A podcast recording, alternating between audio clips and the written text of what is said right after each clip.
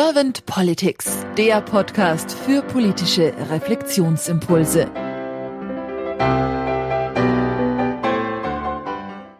Herzlich willkommen zu einem neuen Podcast von Servant Politics. Mein Name ist Claudia Lutschewitz und ich spreche heute Morgen mit Mirko Lange. Guten Morgen, Mirko. Hallo. Mirko, du bist Kommunikationsberater und selber politisch unterwegs, so sagtest du. Und dir wurde auch häufiger immer wieder gesagt, du sollst doch in die Politik gehen. Davon hast du allerdings aufgrund ja, des Meinungsklimas und auch der Veränderung der Kommunikationskultur, will ich jetzt mal sagen, Abstand genommen. Deswegen bin ich jetzt sehr gespannt auf deine Impulse zur Politik der Zukunft. Und soweit es dann für dich in Ordnung ist, dann starte ich gleich mit der ersten Frage. Aber sehr gerne. Hallo. Hallo. Mirko, wenn du an die Aufgabe der Politik denkst, was ist das nach deiner Meinung und Auffassung?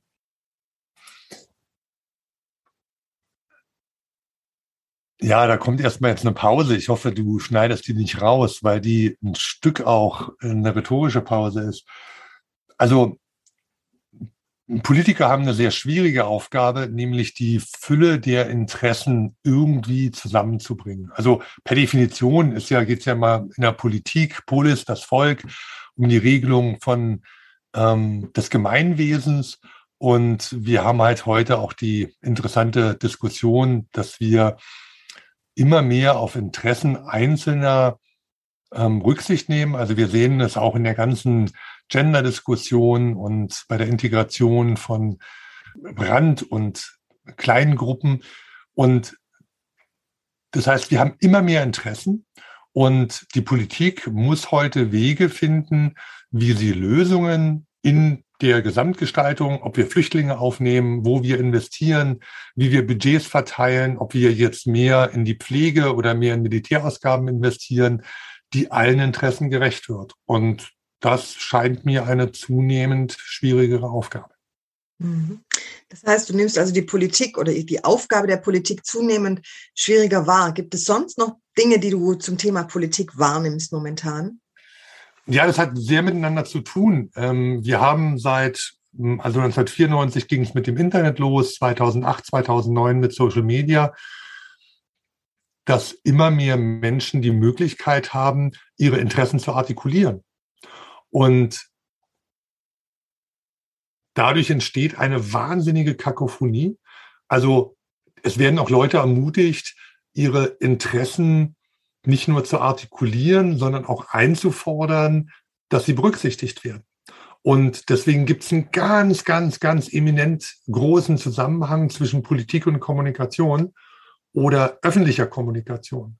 Das heißt auch, dass alle politischen Entscheidungen heute nicht nur am Stammtisch, das wurde schon immer, aber öffentlich diskutiert werden.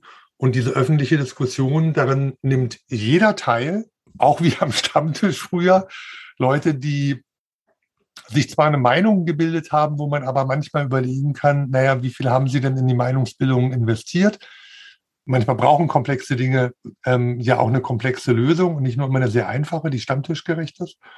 Und das verändert das Klima für Politik unglaublich.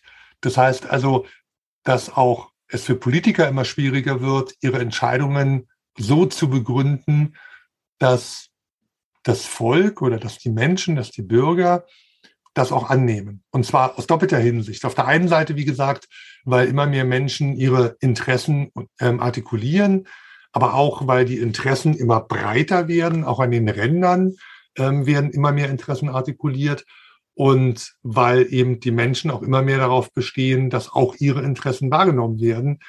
Auch das sehen wir ja als ganz große gesellschaftliche Entwicklung. Was wünschst du dir dann für die Politik der Zukunft? Ja, ich wünsche mir für die Politiker ein immer dickeres Fell, weil ich glaube, das ist schwierig. Und du hast es vorhin angedeutet. Ich glaube, also ich habe mir, obwohl ich jetzt inzwischen 56 bin, dieses dicke Fell nicht angeeignet. Ich finde es manchmal sehr, sehr schwierig, damit umzugehen, mit diesen vielen Meinungen, vor allen Dingen auch mit der Härte, mit der der Kampf um die Meinungshoheit und die Bedeutungshoheit geführt wird, dass immer weniger Bereitschaft dafür da ist, eine Meinungseinheit zu bilden, sondern Meinungsvielfalt immer mehr als Wert gesehen wird. Und manchmal habe ich auch den Eindruck, dass das schon als ähm, Selbstzweck gesehen wird, Hauptsache eine andere Meinung zu haben. Oder alle Meinungen, die nicht der eigenen Meinung entsprechen, oder alle Sichtweisen, ne, das ist ja auch eine, ein Teil der Meinung, auch dann zu diffamieren und zu verunglimpfen, gerade auch um die eigene Meinung, Meinung besser zu rechtfertigen, also die eigene Meinung zu stärken, indem man die andere Meinung schwächt. Aber ähm, auf der anderen Seite viel mehr Fähigkeit, auch eigene Entscheidungen zu begründen und Hintergründe deutlich zu machen, Entscheidungswege gründlich zu machen, ähm, möglich zu machen. Das ist auf der einen Seite schwierig, weil es komplex ist. Und die Bundesregierung geht ja oft her und macht ganze, was ich, unendlich große Texte, wo sie begründet und teilt. Also wir haben es an der Corona-Krise gesehen. Aber da muss sie deutlich besser werden, das auch kürzer, interessanter reinzubringen, auch authentischer. Und ich finde, dass jetzt gerade auch ähm, Annalena Baerbeck und Robert Habeck tolle Elemente in die Kultur reingebracht haben, wobei auch die natürlich massiv kritisiert wurden, gerade auch Baerbock. Und da freue ich mich auch, dass, äh, dass gerade die beiden jetzt sich so gut beweisen. Jetzt würde ich ganz gerne mal mit meiner sogenannten Glaskugelfrage kommen. Ich nenne sie auch die Kanzlerfrage. Stell dir mal vor, du wärst Bundeskanzler geworden und du hättest ein sehr kompetentes Team an deiner Seite und du könntest zwei bis drei deiner Herzensthemen oder eurer Herzensthemen gleich am Anfang umsetzen. Welche wären das? Also zwei Dinge. Auch hier wieder Scholz überrascht, der ja so als Automat galt im Bundestag und ähm, in, in, im, im Bundeswahlkampf, im Wahlkampf für die äh, Bundestagswahl, jetzt habe ich es ganz genau gesagt. Er macht jetzt vieles kommunikativ gut, aber was ich umsetzen würde, wären deutlich mehr Kommunikationsformate, deutlich mehr Sprechstunden, deutlich mehr Dialog. Also ich würde eigentlich ein ganzes Team von Kommunikationsmenschen sozusagen anstellen, die ständig im Dialog sind, ständig ähm, erklären. Also für mich war damals, was Social Media erfunden wurde, sozusagen als PR-Mensch, als Kommunikationsmensch eine Offenbarung, ähm, kurzzeitig, bis die Ernüchterung kam, weil für mich das immer so war, dass wir jetzt als Streetworker arbeiten können. Ähm, also nicht mehr als PR-Leute von oben herab, von der Kanzel oder sowas, auf die Leute einreden und Verlautbarungen machen, sondern wirklich auf die Straße gehen und mit den Leuten reden. Und das findet aus meiner Sicht viel zu wenig statt. Ich würde wirklich fast hunderte von Menschen, von geschulten Leuten nehmen, die auf die Straße der Social Media gehen, in die Foren reingehen, dort Links posten zu Inhalten, die vorbereitet wurden, zu Videos, zu Informationsseiten. Das, was heute auch in der Privatwirtschaft oft gemacht wird, Mimika.at oder sowas, also Fake News und so weiter, besser darstellen und so weiter.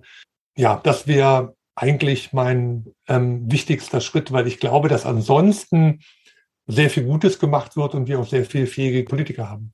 Wir sind in dieser schizophrenen Situation, dass auf der einen Seite gefordert wird, dass die sofort und unmittelbar alles wissen.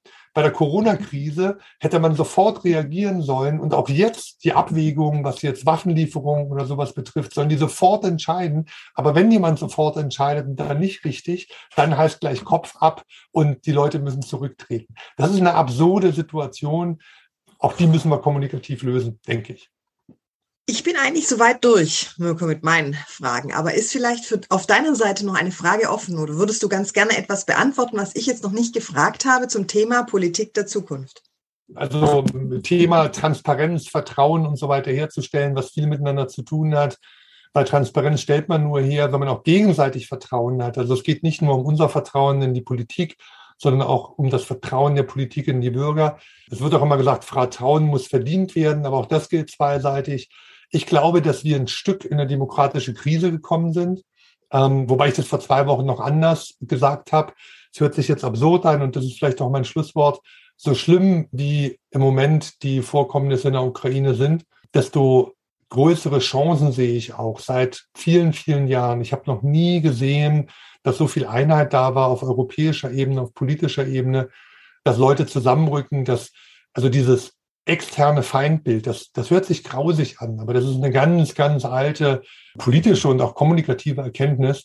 Dieses externe Feindbild tut uns auch gut. Und ich sage das so ganz zögerlich, weil es natürlich grausig ist und genau, große Gefahren drin hat. Aber auch das hat gute Elemente. Lasst uns auf die konzentrieren, dass wir zusammenstehen.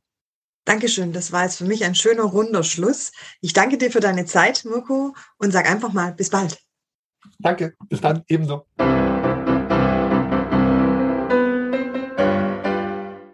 Servant Politics gibt's auf Spotify, Apple Podcasts und überall, wo es Podcasts gibt. Abonniert uns gerne und hinterlasst uns eine Bewertung. Servant Politics, der Podcast für politische Reflexionsimpulse.